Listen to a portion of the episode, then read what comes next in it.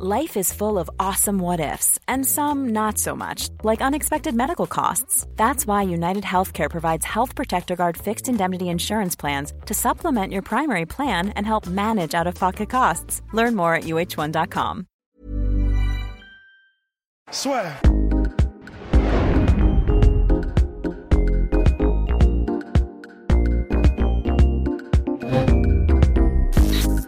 Bien, bonjour à toutes et à tous et bienvenue dans le podcast Sœur avec monsieur Benjamin Sarfati. Bonjour Benjamin. Salut Guillaume. Donc Benjamin Sarfati, président du MMA Factory, senior manager au Management Factory. Et aujourd'hui, ça va être très intéressant parce que tu vas nous en apprendre un peu plus sur les dessous du MMA. Parce que c'est vrai, il y a beaucoup de fantasmes aujourd'hui sur le sport, de dire, bah, il y a machin qui affronte un tel pour le titre. Pourquoi un tel n'affronte pas un tel? Et toi, tu sais tout ce qui se passe en coulisses, ou beaucoup de choses de ce qui se passe en coulisses. Et la première question, c'est à quel point, quand on est, comme toi, donc à savoir un dirigeant français, est-ce que c'est vraiment compliqué de faire avancer les combattants à l'étranger? Parce que forcément, on imagine qu'ils sont pas si favorisés que ça. Écoute, euh, c'est pas toujours évident de les faire avancer, mais néanmoins, il y a la place. Aujourd'hui, euh, il y a beaucoup d'organisations, il y a beaucoup de combats qui ont lieu euh, à travers le monde et euh, euh, il n'y a pas de, de, boycott particulier sur la France. Donc non, il y a moyen. Il y a moyen. C'est un vrai travail de fourmi parce que bah, il faut aller chercher les organisations, chercher les dirigeants, les organisateurs, proposer les combattants, se mettre en relation avec eux. Voilà, c'est tout un petit travail de, de, de recherche et après, euh, bien sûr, proposer les gars, et eh ben ils vont pas te dire oui tout de suite, donc faut réinsister, créer des liens, tisser des liens, et après, une fois que le lien est créé, les choses s'engrangent. Mais et comment t'as fait toi pour euh, devenir si important si rapidement? Parce que c'est vrai que t'as plus ce côté homme de l'ombre par rapport à Fernand Lopez qui lui est hyper présent sur les réseaux sociaux, dans tous les médias. Comment ça s'est passé toi pour que tu fasses ton trou si rapidement? Bah, Bon déjà on va pas se mentir, sans euh, l'aide de Fernand, je ne serais pas où je suis aujourd'hui. Euh, Fernand est une personne qui, euh, qui a pour, pour point d'honneur de former pour pouvoir, d'une part, léguer quelque chose, mais en même temps pour pouvoir euh, euh, toujours avoir de forces vives à ses côtés pour qu'on puisse toujours avancer et progresser. Donc déjà, c'est une de ses grandes qualités, et c'est vrai que il m'a énormément euh, conseiller, former, aider. Ça, c'est le premier point. Deuxième point, après, il me dit, bon, bah maintenant, faut, faut que tu te démerdes, quoi. C'est la vie, quoi. Faut, faut avancer.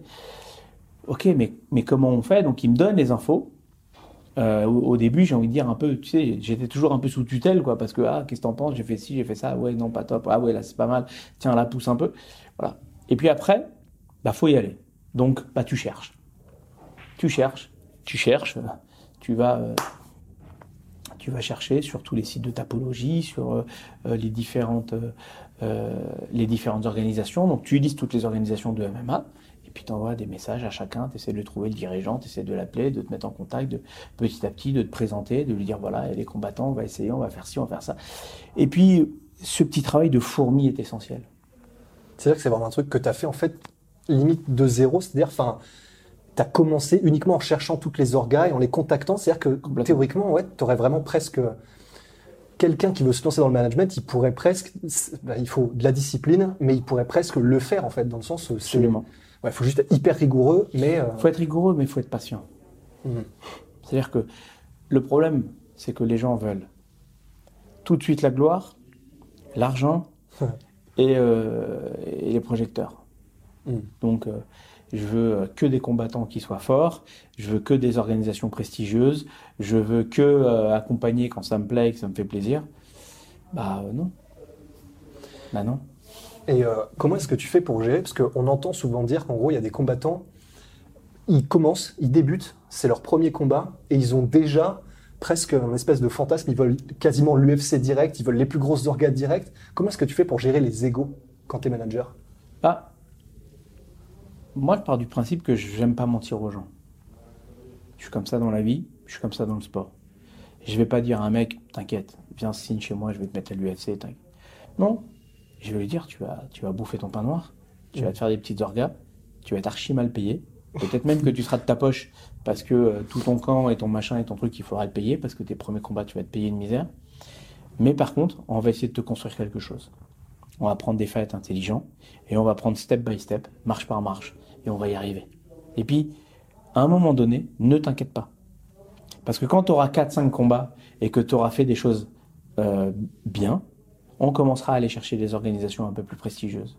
Parce que tu commenceras à être un peu plus coté. Et ça pourrait être intéressant pour les autres organisations. Mmh. Et puis, petit à petit, on va monter les marches. Et on va y arriver. Voilà. Et comment ça se passe avec les autres organisations de management Parce que là, vous avez quand même réussi un coup avec Wilson Ice, qui, je l'imagine, était quand même assez courtisé. Euh, parce qu'ils ont cet avantage, je ne sais pas, mais ils, sont, ils ont une présence internationale directement parce qu'ils sont soit américains, soit, enfin, on va dire anglo-saxons. Et vous, quel est, on va dire, pour le Management Factory, qu'est-ce qui représente un avantage par rapport au reste? Beaucoup de choses.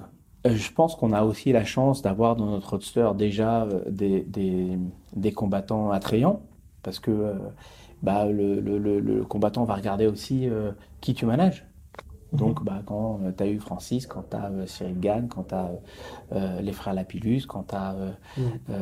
Véronica Macedo, Lyon Koutelaba, Rizlen, Mehdi Ben Lagda, Samir Feydin, et pardon pour tous ceux que j'oublie parce qu'on en a beaucoup.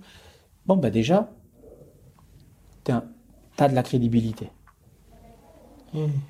Et puis après, il faut, leur, il, faut il faut aussi savoir se challenger. Savoir leur dire bon, laisse-moi euh, laisse-moi te trouver un combat, et puis euh, tu verras si tu es satisfait. Et puis là, tu fais ton travail, d'aller voir les organisateurs, les organisations. Euh, j'ai un gars, ça vous intéresse, et puis tu essaies de, le vendre, de le vendre bien. Et puis après, tu veux dire bon, ok, je t'ai trouvé quelque chose, ça t'intéresse, on signe, voilà ce qu'on peut faire. Voilà comment il faut, euh, il faut aussi. Euh, c'est sûr que c'est bien si tu as quelque chose à leur donner, mais tu l'as pas toujours. Mmh. Mais par contre, il faut pas leur mentir. Donc, il faut se challenger. Laisse-moi un mois. Dans un mois, si je t'ai pas trouvé quelque chose, eh ben, ok, ça va, je te laisse un mois. Il faut, il faut essayer de, d'être mmh. toujours, euh, de se surpasser pour, euh, pour, euh, aussi pour nous, parce que ça nous fait plaisir de, de, de s'upgrader, d'être toujours dans l'optimisation et dans la, dans la performance. c'est une performance. Et qu'est-ce qui est le plus, euh, le plus compliqué C'est négocier. Enfin, j'imagine qu'il y a les deux, mais négocier, c'est-à-dire avoir les désiderata des combattants, est-ce qu'ils veulent, etc. Ou c'est négocier avec les orgas qui, bah, on imagine, elles sont bah, près de leurs sous aussi, elles veulent donner le moins possible. Qu'est-ce qui est le plus chaud? Non. C'est. À un moment donné, il y a un compromis qui se fait tu as des combattants qui ont faim de combattre, qui ont besoin de combattre, qui veulent combattre et qui doivent combattre. Hmm. Tu as des organisateurs qui ont besoin de combattants, mais l'offre est supérieure à la demande. Donc, ils prennent aussi le luxe de choisir non, pas lui, non, pas lui. Ah, bah, du coup, je vais payer moins cher. Bah, tu veux, tu veux pas. Et après, toi, tu fais un arbitrage. Est-ce que, oui ou non, ça vaut le coup de faire une concession financière parce que l'organisation est importante et que ça peut être un bon tremplin, que ça peut être une, bonne opportunité. Est-ce que oui ou non, c'est le bon moment parce que tu te remets en jambe, tu vas faire un fight, mais on ira chercher les plus gros sous derrière? Ou est-ce que non, là clairement, tu es sous-payé par rapport à ton niveau, faut pas y aller. Donc soit l'organisateur y va, soit il y va pas. Et c'est ça, c'est ça ton rôle de manager. C'est de savoir arbitrer ce qui est bon pour ton combattant, à quel moment, à un moment donné, est-ce que c'est le bon choix à faire ou pas? Pour sa carrière. Et la relation avec les head coach, j'imagine que là aussi, ça doit jouer un rôle parce que quand tu te retrouves dans une situation où il y a un combat pour le titre, tu penses que c'est une bonne opportunité face à un mec qui est dangereux. Le head coach va peut-être dire bon bah il est peut-être pas prêt, mais toi tu sais justement, tu as une vision beaucoup plus globale des choses. Tu dis c'est vrai que s'il prend ce combat-là, ça peut être intéressant. J'imagine que tu dois avoir ce dialogue là aussi avec les coachs.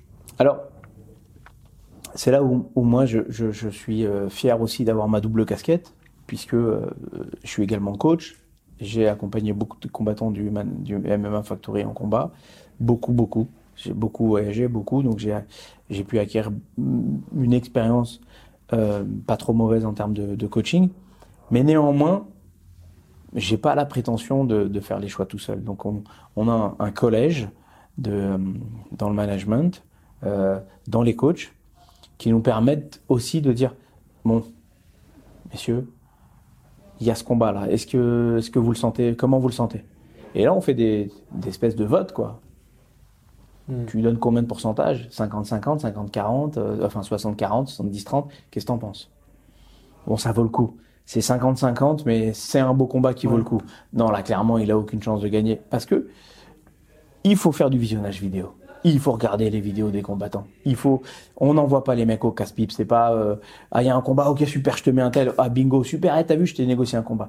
Bon, une fois qu'il aura pris deux, deux, grosses défaites, il va dire merci, t'es gentil comme manager, mais euh, Hmm. bon, euh, j'ai que du rouge, euh, Ouais. c'est pas, c'est pas non plus mon objectif. Donc, ça aussi, c'est, euh, c'est savoir se remettre en question. Et quand je parlais de performance, savoir prendre le temps d'analyser les vidéos de l'adversaire et de voir si le combattant est en mesure ou pas de, de, de prendre et de battre cette personne. Mais j'imagine que le dialogue doit aussi évoluer au fur et à mesure de la carrière du combattant, parce que quand les mecs sont allés à 40 ans, enfin proches de la fin, ils se disent je peux me permettre de perdre. Et toi, il va aussi falloir que tu aies une évolution de ce côté-là. C'est pour ça que prendre un combattant en management, c'est aussi être à l'écoute du combattant. Est-ce que je veux combattre pour l'argent? Est-ce que je veux combattre pour mon plaisir? Est-ce que je veux combattre pour la gloire et pour l'UFC Parce que si tu veux combattre pour l'argent, je vais te trouver des combats sans problème à 10 000 dollars toute la journée, t'inquiète pas. Tu vas mettre du rouge sur ton Sherdog toute la journée. Faut savoir qu'au bout de 2-3 rouges, tu plus 10 000. hein, Oui, parce que au bout d'un moment, ça va avec. Donc, tu vas prendre un peu de sous au début. Et puis, si tu n'en gagnes jamais, bah, tu vas commencer vraiment à en prendre de moins en moins. Parce que, bon, les mecs, euh, sur une fight card, ça, ça fait pas très sexy d'avoir un mec qui a un euh, victoire pour euh, 12 défaites. Ça, faut le savoir. Donc, si tu veux, même l'argent, c'est très, euh, très court terme parce que euh, bon, la cote, elle va chuter, chuter.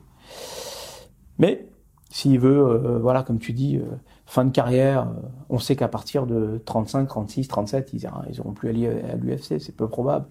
Donc, on n'est plus dans une dans la même construction, on est dans autre chose. On peut leur faire une belle fin de carrière correcte, avec des sous corrects, des organisations correctes. Mais il faut être honnête. faut pas euh, faire miroiter. euh, super, toi, je vais t'emmener là-bas. Non, faut être conscient que bah, tu es sur la fin de ta carrière, on va adapter. Tu es sur la car- carrière croissante, tu as énormément de talent, il faut qu'on fasse attention. Parce que la façon dont on va construire ta carrière va être importante. C'est peut-être pas judicieux de prendre tout de suite des combats trop trop durs. C'est bien d'y aller crescendo parce que l'expérience aussi joue. Tu peux être très fort et perdre parce qu'au début tu manques d'expérience. Tu tombes sur des gars qui ont de l'expérience, qui vont gérer, qui vont euh, tuer un peu le game, qui vont euh, prendre leur temps, qui vont. Bah, ça peut te surprendre. Donc il faut euh, y aller step by step et euh, avoir une bonne, euh, une bonne construction. Donc, pour revenir sur la question, l'honnêteté et en même temps l'échange avec le combattant pour pouvoir savoir vraiment ce qu'il veut, est-ce que c'est réalisable, ne pas lui mentir et mettre un plan de carrière en place et essayer de s'y tenir? Est-ce que c'est un truc, euh, en tant, toi, en tant que manager, soit que tu fais ou auquel tu penses? Parce qu'en gros, bah, c'est vrai que si tu as trois défaites d'affilée, euh, 3, 4, 5, bon, au bout d'un moment, ça, ça, ça vaut plus un clou. En revanche, il y a des combattants, par exemple, comme Dan Hardy ou des gens, ou même au Japon, ils ont une conception qui est un peu différente. C'est, ils sont pas autant attachés aux victoires et aux défaites tant que t'es spectaculaire, excitant, ou même parfois qu'il y a du trash talk une histoire derrière. Est-ce que toi, c'est quelque chose, soit que tu leur, pas forcément leur conseilles parce que je pense pas, mais tu leur, euh, quand ils te demandent, tu leur dis, bah, ça dépend ce que tu veux, mais tu peux être plus excitant de certaines manières et, et valoir plus. Honnêtement, tu me prends des exemples qui sont des cas particuliers. On peut pas tirer de généralité avec des cas particuliers. Prends des gars qui ont déjà des Insta à je ne sais combien de milliers de followers, qui ont déjà un passif, qui ont exercé dans une autre discipline avant, qui ont... Donc, tu arrives sur le marché avec déjà une cote de popularité, qui n'est pas une cote de combattant, mais une cote de popularité. Cette cote de popularité, forcément, c'est vendeur. Donc oui, forcément, on surfe dessus, et là, on regarde plus trop si tu es dans le rouge ou dans le vert. Mais Mhm. euh, c'est sûr que... euh, Non, mais même au début, Ouais. par exemple, un Assourdine Imavov, comme Ouais. il est dagestanais, aujourd'hui, il est au début de sa carrière. On adore Assourdine, mais c'est, c'est, on va dire, Moi ce aussi. sont les prémices, évidemment, toi aussi. Et, euh, et on va dire, je, je sais pas s'il a les 10 000 followers, mais on sait que, là, il va bientôt combattre d'ailleurs à RS2. Si tout se passe bien, tu auras toute cette diaspora-là qui va être derrière lui ensuite. Et donc, déjà, je pense que tu dois te dire, on peut peut-être commencer à travailler là-dessus. Oui, mais on n'est plus sur ce que tu disais. Bah, après, moi, ce que C'est-à-dire que là, on est sur une construction. Nassourdine, c'est un produit construit. C'est-à-dire que Nassourdine, que j'ai oublié de citer tout à l'heure, et je m'en excuse parce que il fait partie aussi de, de, de ces gars qu'on a chez nous. Futur. Et c'est Oui. futur, euh, un mec super en plus. Mais euh, Nassourdine, voilà, c'est une construction de carrière. On a construit avec des combats, avec des, des niveaux de combat de plus en plus durs, Mhm. avec des opposants de plus en plus durs. Et donc, il y a une construction qui est faite sur du sportif 100%. Mhm. C'est pas ses followers qui le font grimper, c'est pas son trash talk parce que c'est quelqu'un qui est plein d'humilité qui, le, qui le fait monter. Donc, lui, il monte purement par ses performances sportives. Ah mais, mais je veux dire, vous, vous lui donnez pas, il n'y a pas une partie un peu consulting pour lui dire justement se travailler cette image aussi? Bah, si tu veux, Pas encore. je sais pas, je je sais même pas s'il y arrivera parce qu'il est tellement Mhm. euh, plein d'humilité et, et c'est pas c'est pas lui euh, d'être comme ça, mais ça en fera son style.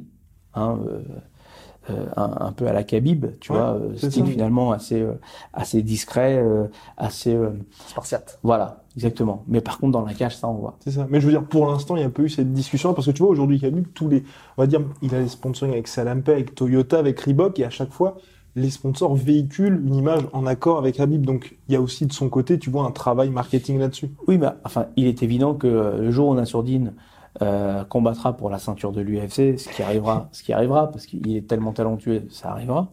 Bah oui, ce jour-là, les sponsors commenceront à venir et peut-être qu'on viendra construire une autre image de lui. Euh, mais encore, je pense qu'elle restera très proche de ce qu'il est Mhm. actuellement. Et mais à l'inverse de ce que tu disais tout à l'heure, il y a des personnes qui, qui, ont, qui ont soit ça en eux, qui ont soit déjà beaucoup de followers, soit déjà un passif dans autre chose, qui fait que on peut surfer sur ça. C'est aussi un atout. Ouais, c'est pas quelque chose que tu pousseras, même si la personne l'a pas, tu diras pas, bah, là par exemple, si tu as un style un peu plus spectaculaire que soi, c'est pas quelque chose que tu feras. Non, non. Les personnes qui n'ont pas ce côté euh, euh, show-off ou spectaculaire ou trash talk, par contre, on leur demande dans la cage d'être de plus en plus euh, euh, incisif et précis. Et on évite, enfin, on, on leur dit, évitez d'aller aux décisions. Vous voulez marquer les esprits, il faut du chaos, faut de la soumission, faut des, il faut du spectaculaire dans la cage. Soyez spectaculaire dans la cage si vous ne l'êtes pas à l'extérieur. Ouais. Si vous l'êtes dans les deux, bah tant mieux. Euh, on aura des Conor McGregor à foison et il y en a beaucoup qui s'inspirent de ça, mais mais après, voilà, c'est- pas c'est pas sur ça qu'on Ouais. mise. Enfin, Mhm. on, on les pousse pas à être ce qu'ils ne sont pas ou ce qu'ils ne veulent pas être.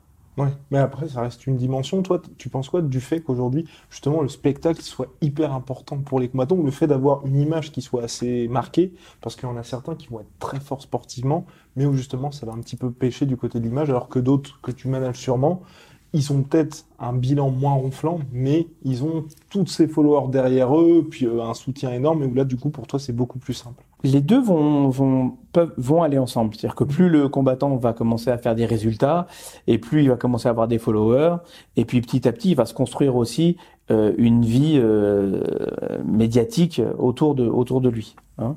Euh, mais euh, euh, c'est pas en soi, c'est pas quelque chose qui est difficile à gérer.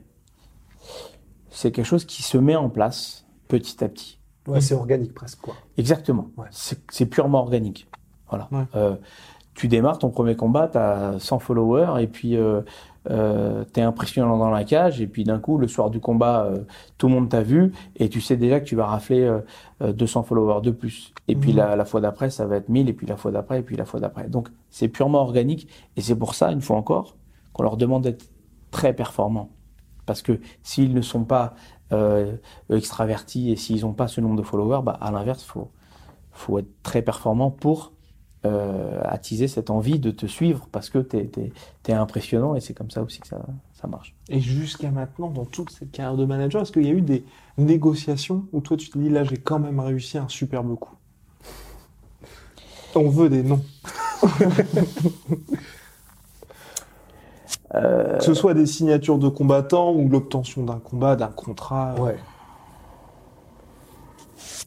Écoute, sur l'obtention de combat, euh,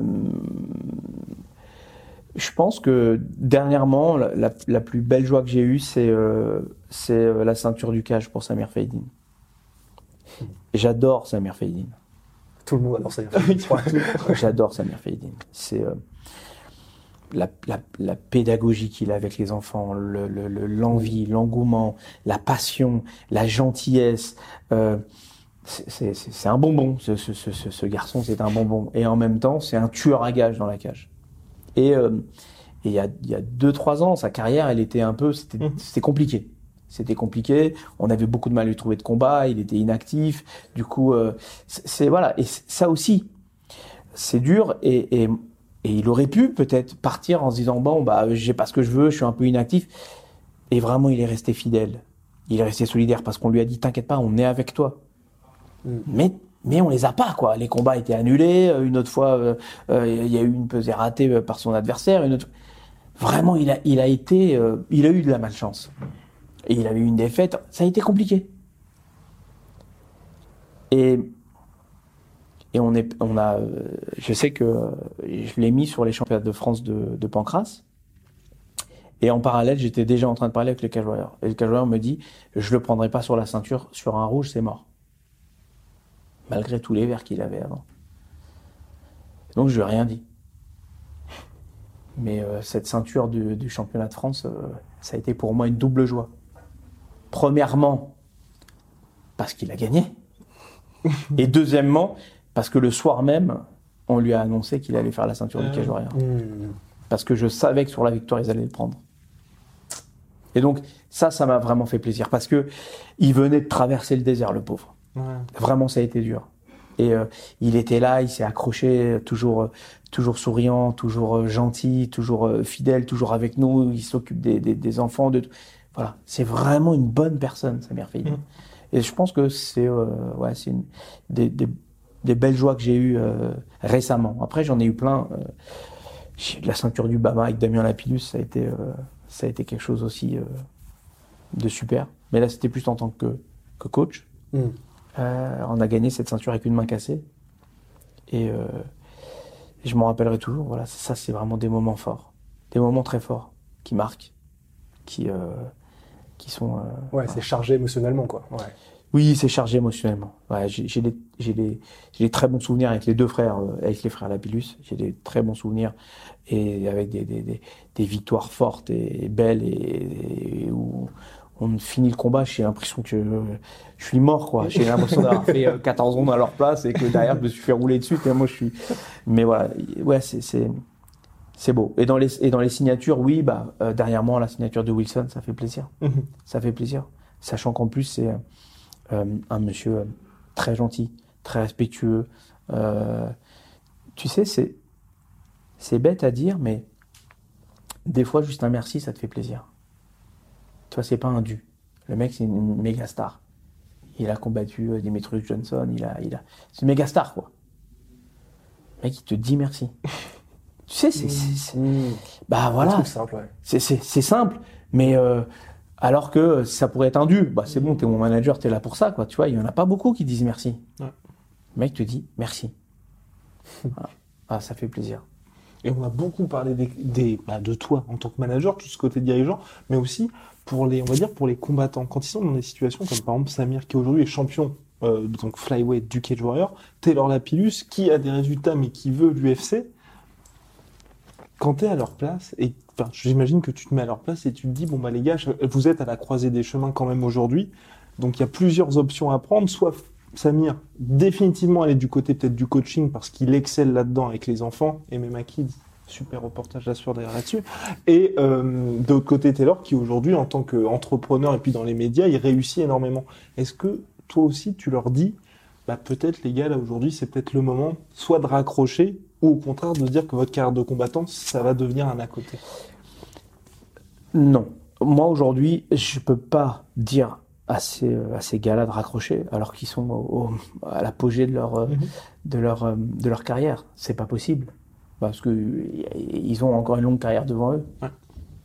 Euh, aujourd'hui, euh, Taylor a dû euh, tabasser tous les mecs sur son chemin bon, il est numéro un. Enfin, tu vas pas lui dire de raccrocher alors que alors qu'il est excellent. Alors euh, oui, euh, l'UFC frappe pas à la porte. Oui, c'est frustrant. Oui, euh, c'est c'est c'est dur parce que c'est pareil, il faut s'accrocher et continuer à y croire. mais tu vas pas lui dire de raccrocher. C'est c'est clair, c'est clairement pas possible. À l'inverse, euh, tu me dirais, euh, tu me dirais, il a euh, 38 ans. Je lui dirais bon, tu retourneras plus à l'UFC. Bon, continue à combattre pour ton kiff, pour ton plaisir. Vas-y, mais euh, aussi concentre-toi sur ta carrière professionnelle parce qu'il faut penser à l'après. C'est déjà des discussions que tu as dû avoir, ça? C'est déjà arrivé? Non, c'est pas arrivé parce que c'est naturel. Ça se fait naturellement. Mhm. Ça se fait naturellement. Il n'y a eu personne comme par exemple Chuck Liddell où il y a quelqu'un qui a dû lui dire maintenant faut Ouais, vraiment Brendan arrêter. Ouais. Non, parce que tu vois, par exemple, tu prends, euh, tu prends, euh, un, tu prends un gars comme Christophe Picot, Mhm.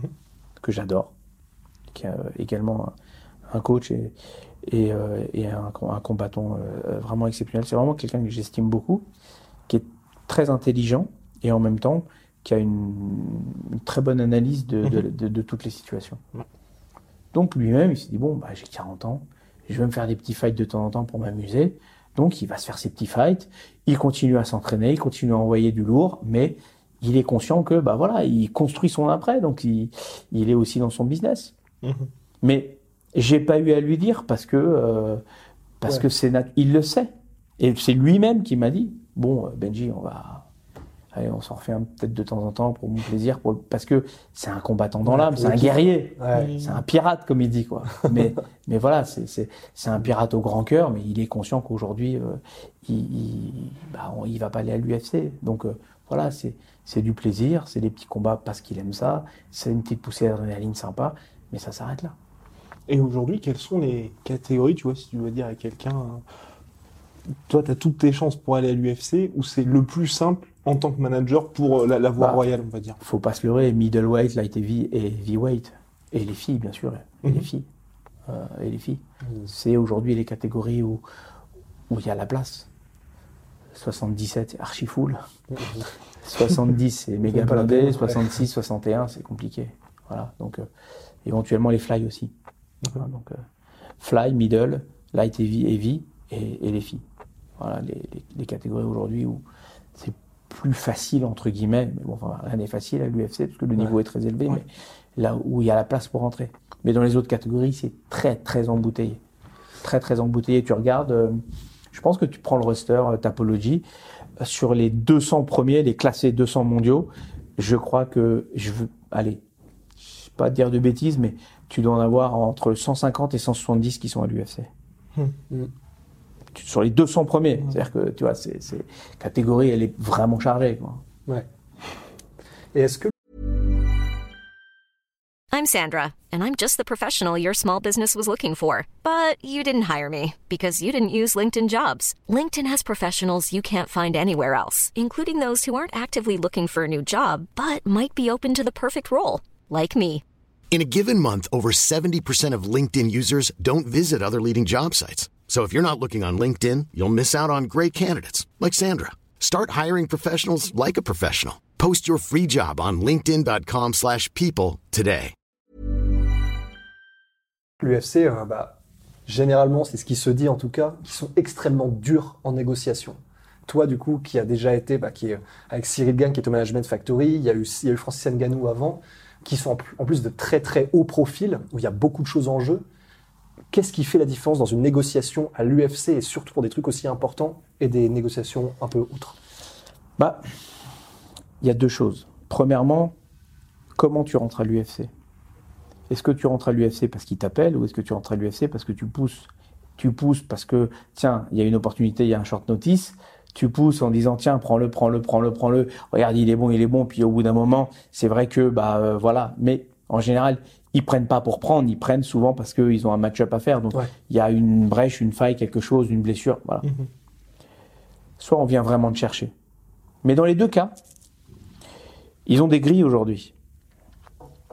Ils ont ce pouvoir de te dire bon, moi je suis l'UFC, je suis le leader mondial, j'ai pas de concurrent. Enfin, on va dire qu'ils n'ont pas de concurrent parce que c'est le Graal, c'est le Saint Graal de l'UFC. Donc j'ai des grilles. Voilà, tu rentres, c'est ça, ça, ça. On renégocie après trois fights. Voilà. Donc c'est bien. Ils ont mis un, ils ont mis un, un cadre et puis ils se, se- ils se tiennent à ça. Et après, oui, il y a toujours des petites, des petites entorses ou des négociations à faire ou des petites choses supplémentaires parce que, euh, parce que bah voilà, t'es venu le chercher, j'ai rien dit sur le premier combat, euh, il a foutu, il a mis un KO euh, euh, de dingue. Bon bah pour le deuxième, va falloir pousser un peu. Bon et puis ils vont pousser un peu, mais ils vont pas doubler ni tripler, tu Mmh, vois. C'est, ouais. c'est- ça reste dans le, le champ qui se sont définis. Et donc pour toi, une fois que les combattants sont à l'UFC, est-ce que cette partie sponsoring aussi prend beaucoup plus d'im- d'importance que uniquement les salaires?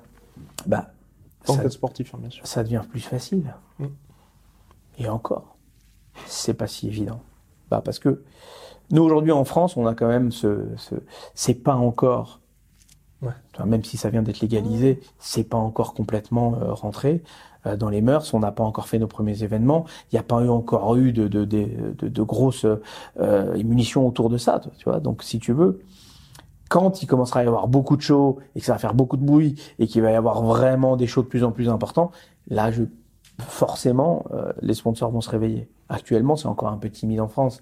Et le sponsor en France, quand tu lui dis, bah, mon gars, il est l'UFC, mais il combat toujours de l'autre côté de l'Atlantique, bah, il s'en fout, quoi. Ouais, ça, Sauf s'il s'appelle Nike, tu vois. Mais Mhm. bon, voilà. Et tu penses que ça arrivera, ça, ce moment où les sponsors en France vont être intéressés par les athlètes français Parce que Oui. on va pas se mentir, mine de rien, même quand ce sera pas, ça va être légalisé, qu'il y aura les, on va dire les événements en France, l'UFC va pas venir tous les mois en France, pareil pour le Bellator. Oui, parce que même si euh, l'UFC vient qu'une fois en France, déjà il va y avoir beaucoup de choses alentours, Ouais. euh, qui- enfin beaucoup de shows qui vont aussi venir en France, et puis il va y avoir aussi de la, la- la- la publicité autour du combattant. C'est-à-dire que l'UFC, quand ils vont avoir leurs combattants français, bah, ils vont faire euh, beaucoup de pubs. Quand ils vont venir, bah, ça va faire du bruit. Donc c'est sûr que c'est... Et puis après, il va y avoir des combattants qui vont monter petit à petit. Pourquoi pas des Français qui vont un jour décrocher des, des ceintures. Et voilà, ça va... Ça va, oui, ça va venir. Est-ce qu'il y a, un- comme en NBA ou dans les autres sports, il y a des syndicats, mais on va dire de managers ou d'agents? De, de sportifs Est-ce que dans le MMA, il y a la même chose? Est-ce que un peu moins officiel? Non, Non. pas du tout. Mais est-ce que vous êtes en contact quand même avec les Oui. tous ensemble? Ouais Aujourd'hui, le... il y a euh, des managers qui n'ont pas forcément de combattants dans leur roster, mais qui ont des très très bonnes accointances avec les organisations. Mhm. Donc ils se mettent en mode euh, intermédiaire. Mhm. Donc, Benjamin, ça va. Euh, T'as un 77 kilos pour, euh, pour euh, la Pologne euh, dans trois semaines? Ok. Bon. On partage la commission, on, on discute sur les commissions, et donc ils se rémunèrent comme ça. Donc oui. Et puis après, il y a d'autres managers avec qui t'es potes, et tu dis, bon, euh, chez personne de chez moi, euh, t'as quelqu'un à envoyer, bah, vas-y, envoie. Et donc on, tiens, on cherche un, un, 60, euh, un 66 là, euh, euh, moi j'ai personne, t'as quelqu'un? Ouais. C'est une façon aussi de, de, de se renvoyer la balle et de, et de, et de s'ouvrir aussi des opportunités. Et voilà. Moi, je sais que je travaille beaucoup comme ça. Et je suis en contact avec pas mal de managers. Et euh, parce que l'intérêt du combattant passe avant le mien. Même si je dois donner toute la commission à un moment donné à un autre manager, je le ferai. Mhm. Si c'est dans le bien de, de, si le combat est bien pour mon, pour mon, pour mon, pour mon combattant, je le fais. Et qu'est-ce qui est le plus dur à faire quand, lorsque tu es manager? Qu'est-ce qui te coûte le plus ou que tu trouves le plus difficile? C'est de trouver du temps. Hmm.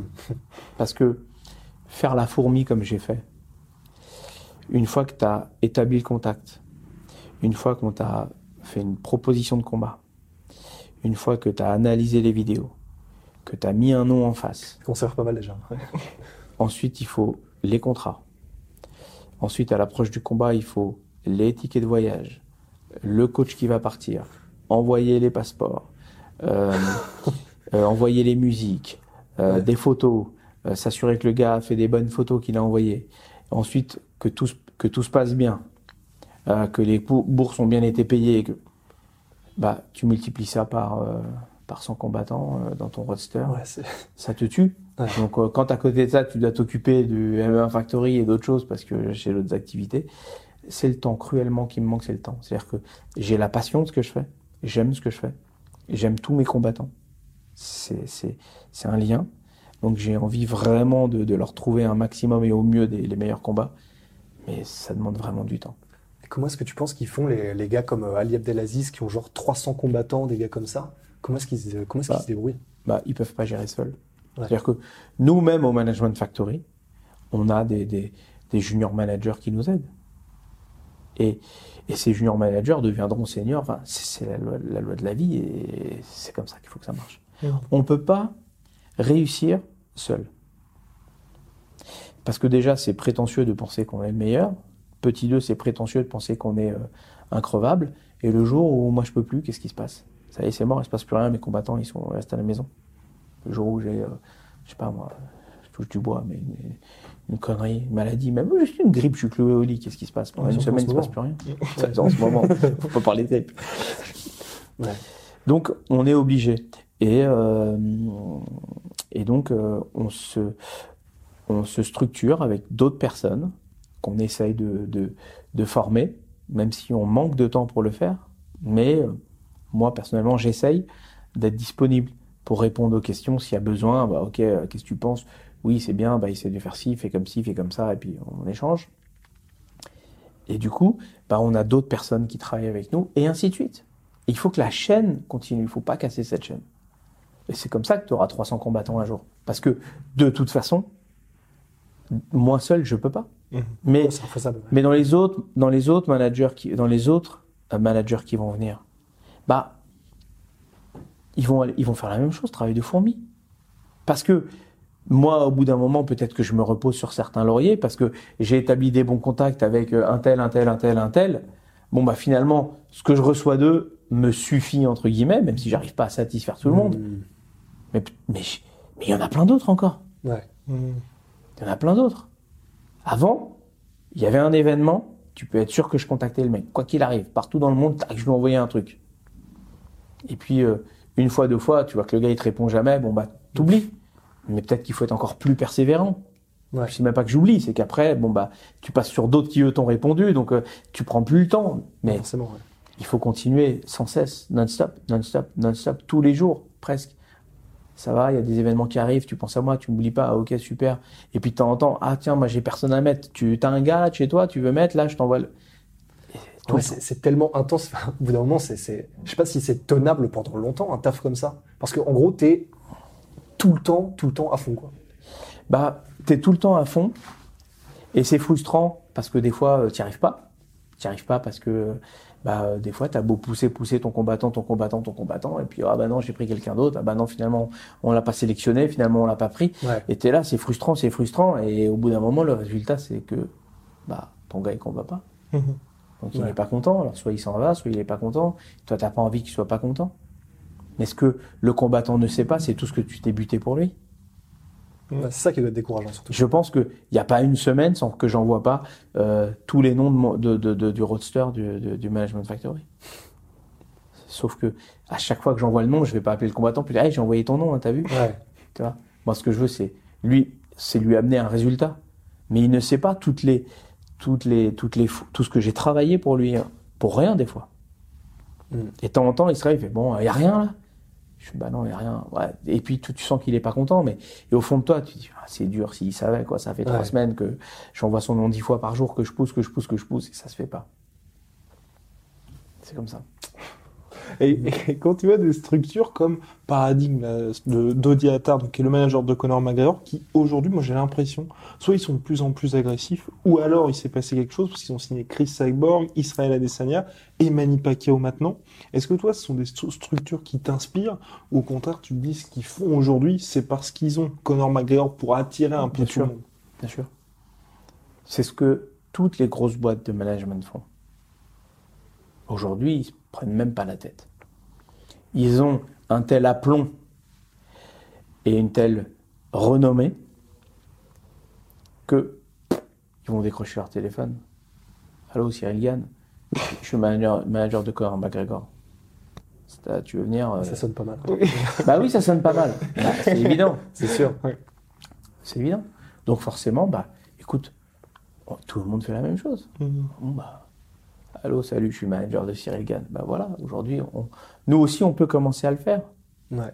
Parce que, bah, c'est vendeur. Enfin, tu vois, c'est, tu veux vendre quelque chose, il faut la, belle- la belle pub, le bon enrobage, enfin, c'est voilà, c'est du commerce. hein. Mm. Donc oui, forcément, euh, tu vas l'appeler, tu vas lui dire, euh, Bonjour, euh, je suis Benjamin Sarfati, est-ce que tu veux que je te manage? Il va me dire, mais qui, je te connais pas. euh. Who the fuck is that? Vas-y, euh, t'es qui toi? Attends, bouge pas, je vais aller. Ouais, putain, t'as 800 followers, euh, qu'est-ce que tu me prends la tête? Parce que moi, en plus, les réseaux. ouais. mais, mais, mais oui, bah, bah, bah ouais. Bah, tu vois, Bah, donc, bien, bien sûr, forcément, bon, bah, je vais plutôt me vendre différemment. hein. Benjamin, euh, voilà, senior manager Management Factory, euh, voilà, on a une petite presse, voilà tous les gars qu'on manage. Est-ce que, et déjà, c'est plus la même, c'est plus le même son de cloche, tu vois? Te raccroche pas au nez. euh. Attends, mais j'avais pas fini de te dire. mais voilà. Et est-ce qu'il y a eu dans les négociations quelque chose où aujourd'hui, avec le recul, tu te fais Oh, j'ai loupé ça, j'ai loupé tel ou tel coup? Parce que j'imagine qu'il y a eu des opportunités, je sais pas moi, en sponsoring, en combat pour le titre, ou même en, combattant un mec qui t'avait dit qu'il était hyper jeune, tu vois, qui avait un bilan de 0-0, qui t'a fait je, suis le futur, et aujourd'hui le gars s'appelle Israël Adesanya. Enfin, ce genre de truc-là où toi, bah, soit t'avais pas le temps, ou je ne sais pas trop quoi, mais. Oui, on a forcément toujours des regrets sur des combattants, euh, soit qui nous ont quittés, euh, soit euh, qu'on n'a pas su signer au bon moment. Oui, on en a toujours. On n'a pas encore eu le gars qui finalement a été à la ceinture de l'UFC et qui à chaque photo nous fait un petit wad en nous disant ah, t'as vu hein, t'as pas voulu prendre.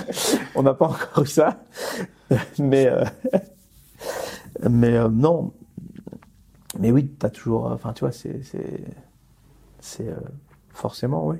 Et donc, est-ce que t'es tenté, pardon, est-ce que t'es tenté de pas signer tout le monde, mais chaque fois qu'il y a un combattant qui va te contacter, il va faire bonjour monsieur Sarfati, j'ai vu que vous étiez senior manager au Management Factory, signez-moi. Est-ce que t'as déjà refusé des combattants? Oui. Et pour quelle raison? Une fois encore, je sais que. Je vais pas. euh, je vais pas citer le nom de cette personne, mais je sais qu'il y a un manager qui prend tout le monde. Mhm. Ok, il prend, il prend, il prend, il prend. C'est super. Il a 150 personnes dans son roster, c'est génial. Je sais pas si les 150 euh, combattent euh, et où ils combattent, mais c'est bien. Moi, je les prends pas, pas par, euh, parce que je me crois supérieur à lui ou parce que. Non. Je les prends pas parce que je veux être sûr de pouvoir faire combattre mon gars. Donc, petit 1, d'où vient-il? On sait qu'aujourd'hui, il y a des super combattants en Russie. À chaque fois que tu veux aller faire combattre en Europe, il faut des visas. Il faut s'y prendre à l'avance. C'est très compliqué. Euh, et les organisateurs eux-mêmes, non. Les Russes, euh, c'est compliqué, il faut le visa, il faut le machin. Donc les organisateurs, déjà beaucoup, taillent là-dedans. Et donc c'est pour ça que les Russes combattent beaucoup sur les continents euh, russes. Mhm. Moi aujourd'hui, un, mec euh, va me contacter de ce pays-là, je vais lui dire, ça m'est encore arrivé hier. Je lui dit, écoute, il y a un mec qui cherche un combattant à ta catégorie, je vais lui envoyer ton, ton Sherdog, ok Et je t'envoie la capture d'écran. S'il accepte le combat, vas-y, on signe. Je lui ai envoyé le nom du combattant. Le mec m'a répondu, ça va être compliqué les- les- avec les visas. euh, non, plutôt un Européen si t'as. Hmm. J'ai fait une capture d'écran, je lui ai envoyé. Je dis voilà. Je vais te signer, je vais tellement galérer pour te trouver des combats que tu vas être tellement mécontent Ouais. que je- notre relation elle va jamais naître. Et ils le comprennent, ça? Pas toujours. Ouais. Parce qu'eux, ils te disent euh, non, mais t'inquiète, j'ai pas de problème pour les visas, j'ai pas de problème pour les visas. Il n'y Ouais, a jamais de problème. Et le jour où euh, t'as poussé, t'as poussé, t'as poussé, t'as poussé, et que euh, t'as dit à l'organisateur, je t'en supplie, s'il te plaît, fais-moi confiance, il aura son visa, il aura son visa, il va y avoir un problème ou une galère. Parce qu'à ce moment-là, ben non, finalement, la personne qui m'aidait peut plus faire le visa. Non, mais en fait, là, en ce moment, j'ai des soucis d'argent, je peux pas faire le visa. C'est pas un reproche, hein, parce que je sais que c'est pas une vie facile hein, pour eux. Mais moi, je veux pas griller des cartouches. Ouais, parce que eux-mêmes perdent du temps hein, pendant ce temps-là. Et... Non, mais moi, je vais pas griller des cartouches et, et mettre ma parole en disant t'inquiète-moi, fais-moi confiance, je prends sur moi, je prends sur moi, pour finalement planter le deal parce qu'un combat qui s'annule, l'organisateur derrière, il t'appelle plus. Ouais. Donc, je refuse les gens euh, si je sens que je peux pas. Pas parce que je n'ai pas envie, parce qu'une fois encore, je respecte chaque combattant, vraiment. Mais parce que Ouais, logistiquement, euh, c'est chaud. Quoi. Logistiquement c'est chaud et puis je veux être sûr de lui, de lui trouver un Ouais. combat. Mm. Et c'est pas une question de résultat. Le mec il peut venir et me dire euh, j'ai un, un record négatif, est-ce que tu peux m'aider? Bah je vais lui dire ouais on va essayer, Mm. on va essayer. Mais par contre je vais le prévenir, tu vas faire des petites orgas archi mal payées, mais il va falloir qu'on réinverse la tendance parce que sur un 2-8 euh, faut qu'on s'accroche quoi. Donc euh, ne me demande pas de, de voilà, faut qu'on soit conscient sur ça. Mais si le discours il est honnête et si la personne en face elle est euh, consciente de ça, on peut faire des choses. Ouais. Voilà. On peut faire des choses. Donc il y a cette partie manager, il y a aussi cette partie Ares Fighting Championship, l'organisation du Vivendi Sport aux ambitions gigantesques. Et donc là aussi tu as un rôle prépondérant justement dedans. La question c'est, quand on crée comme ça une organisation de partie de rien, mais où l'objectif c'est clairement d'être dans le top 3 mondial, comment on fait pour que les gens directement mettent ça sur la carte et disent ok, c'est hyper sérieux Ah. Bien évidemment, quand tu as Vivendi derrière toi, c'est plus facile. C'est quand même un groupe aujourd'hui qui est mondialement connu, Mhm. qui est sérieux, Ouais. euh, qui quand même a, a des, a des moyens solides, et donc et qui mettent les moyens pour. Parce qu'aujourd'hui, euh, grâce à euh, Vivendi Sport et donc Vivendi euh, au, groupe global, ils sont venus en se disant Ok, on va faire les choses intelligemment. On veut créer une ligue. Pour créer cette ligue, qu'est-ce qu'il faut? Combien de moyens? Sur combien de temps? Combien va coûter chaque chose? Quel est le budget? Sur combien d'années? Des vrais pros. Ok, on a un budget. Maintenant qu'on a un budget, qu'on a défini ça sur X années, on a, le, on, a, on a négocié, on a le budget, on va le mettre en place. Comment on le met en place? Et donc on le met en place, une structuration, un boss. Donc on a un boss, Robis Chalewatchou, Robis un monsieur assez, euh, assez formidable parce que très, euh, très brillant dans, dans, dans, dans sa façon de, de faire et, et, et dans, dans, ses, dans son esprit. Il va vite et en même temps c'est, c'est- ça avance. C'est vraiment un plaisir de travailler avec lui. Puis derrière, il a constitué son, son armée. Donc euh, on travaille avec euh, plein de collègues, euh, tous talentueux et tous dans leur domaine avec des tâches bien définies et, des, et, humainement en plus des gens vraiment bien. J'en profite pour les saluer parce qu'ils sont vraiment sympas. Euh, donc euh, on a un boss, on a un budget, des moyens, on a une armée. Bah maintenant on avance. Et vous avez une stratégie différente des autres organisations, par exemple, quand euh, Golden Boy Promotion avec Oscar de la Hoya a voulu aller en MMA, il a fait Chuck Liddell contre Tito Ortiz 3. Personne ne voulait de ce combat, mais tu te garantis, on va dire, une couverture mondiale. Pour Ares, on a l'impression que vous avez envie de faire grandir vos talents et de dire, bah, dans 2-3 ans, par exemple Pro Grog, ou même Nassourdine Imavov qui est dans l'organisation, vont être des stars, et c'est là qu'on les mettra en main event. En fait, si tu veux faire un show et que tu prends des retraités, excellents, excellents combattants, hein, mais qui ont euh, déjà euh, euh, plus que la retraite dans, dans leurs pattes, On peut le dire. ouais. tu vois, c'est, tu vas peut-être vendre du ticket, mais je suis pas sûr que tu te donnes de la crédibilité. Ouais. Nous, ce qu'on se veut aujourd'hui, c'est être à la fois un partenaire de l'UFC, avec, en étant une passerelle, que aujourd'hui nos combattants puissent passer par nous pour aller à l'UFC, et vice versa, que de l'UFC ils puissent revenir vers nous, parce qu'on veut se hisser au rang des meilleurs, au rang des plus grands. Donc pour cela, on a mis des standards. On s'est dit quoi? On s'est dit déjà, le combattant, comment fait-on pour l'accueillir et le respecter au mieux? Donc on s'est utilisé de toute, on a utilisé toute notre expérience à, à- force de voyage et on a dit ok, bon bah aujourd'hui, faut qu'on fasse une vraie fight week avec euh, euh, une venue euh, non pas à l'avant-veille mais euh, un peu plus longue. Il faut qu'on fasse des vrais médias. faut qu'on fasse des vrais teasers, faut qu'on fasse de la vraie promotion, faut qu'on mette vraiment les gars en avant, il faut qu'on fasse une vraie fight card.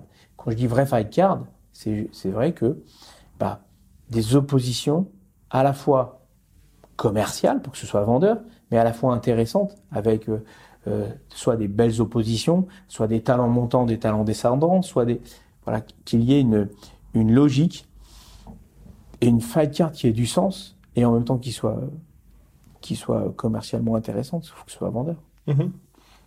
Et je poursuis. Pour, euh, justement, pour Arès, il y a eu la première carte, donc c'était le 14 décembre, voilà, c'était au Sénégal. On voit par exemple que l'UFC, quand il y a eu Kamar Ousmane, Colby Covington, qui était sans doute euh, l'un des combats sportivement les plus indécis de l'année 2019, il y a eu un relatif échec en termes de pay-per-view.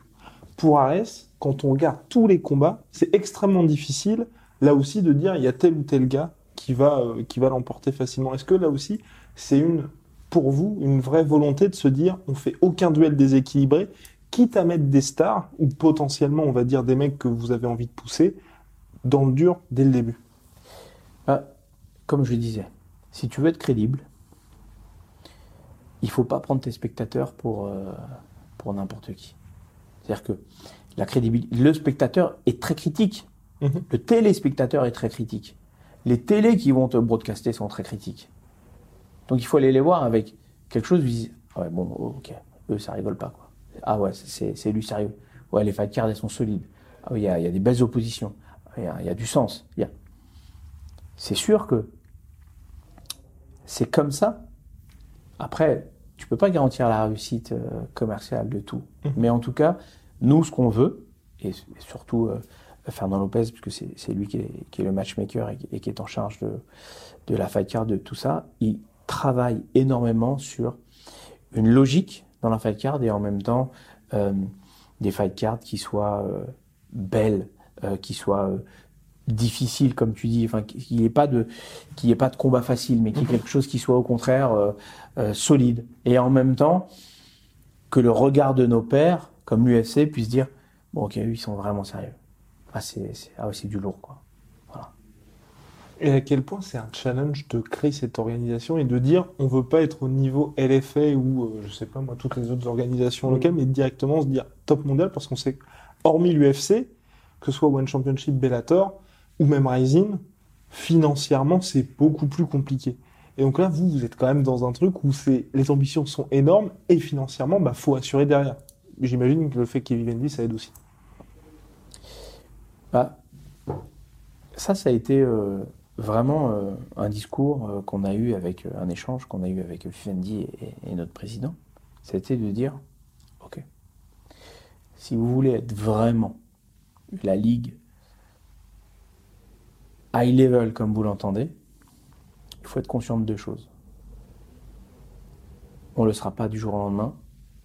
Ça va mettre un petit peu de temps et ça va vous coûter beaucoup d'argent.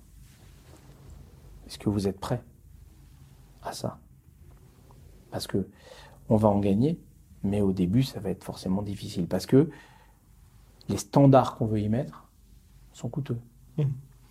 Et la raison pour laquelle Vivendi a voulu faire ça, parce que c'est un investissement qui est monstrueux, la raison pour laquelle ils ont décidé d'injecter autant d'argent, sachant que c'est même pas encore certain que le MMA aura un impact aussi énorme qu'on l'espère en France, c'est pourquoi, à ton avis, c'est pour au moins s'assurer sur ce marché-là qu'ils auront euh, pignon sur rue?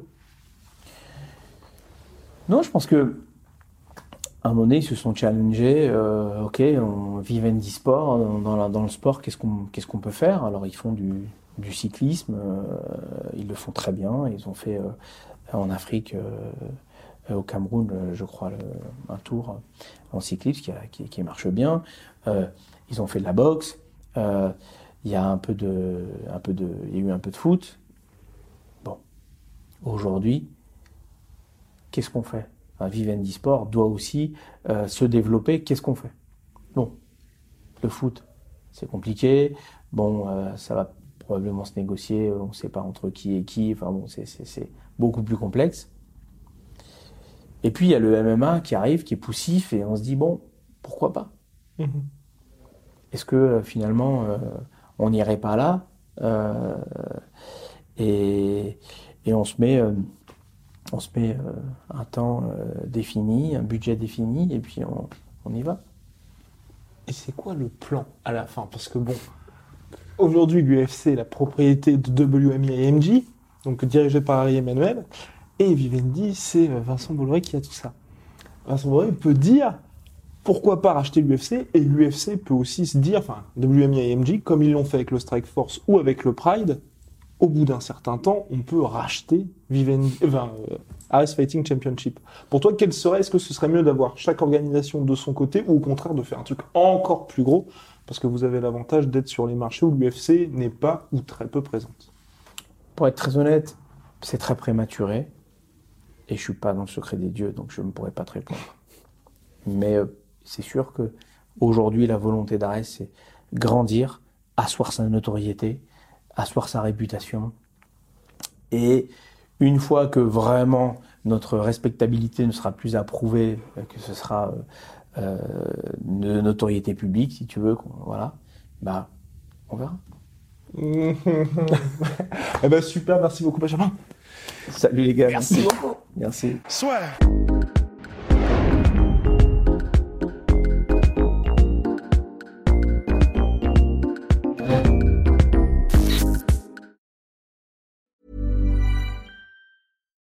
When you make decisions for your company, you look for the no-brainers. And if you have a lot of mailing to do, stamps.com is the ultimate no-brainer. It streamlines your processes to make your business more efficient, which makes you less busy. Mail checks, invoices, legal documents, and everything you need to keep your business running with stamps.com. Seamlessly connect with every major marketplace and shopping cart. Schedule package pickups and see your cheapest and fastest shipping options from different carriers with rates up to 89% off USPS and UPS rates. And with the stamps.com mobile app, you can take care of mailing and shipping wherever you are. Make the same no-brainer decision as over 1 million other businesses with stamps.com. Sign up with code program for a 4-week trial plus free postage and a free digital scale. No long-term commitments or contracts. That's stamps.com. Code program. Et voilà, c'est la fin de votre épisode du podcast La Sœur. Si ça vous a plu, n'hésitez pas à nous mettre les 5 étoiles sur Apple Podcast ou sur Spotify. Vous pouvez aussi nous laisser un petit commentaire, ça nous aidera beaucoup. Et si vous voulez aller plus loin avec nous, vous tapez La Sueur sur toutes les plateformes ou sur les réseaux sociaux, vous nous trouverez. Et là, vous nous écoutez très certainement en audio. On est aussi en vidéo sur YouTube, mais également sur Snapchat. Là encore, vous tapez la sueur et on sera là. Merci de votre fidélité et à très vite pour de nouvelles aventures.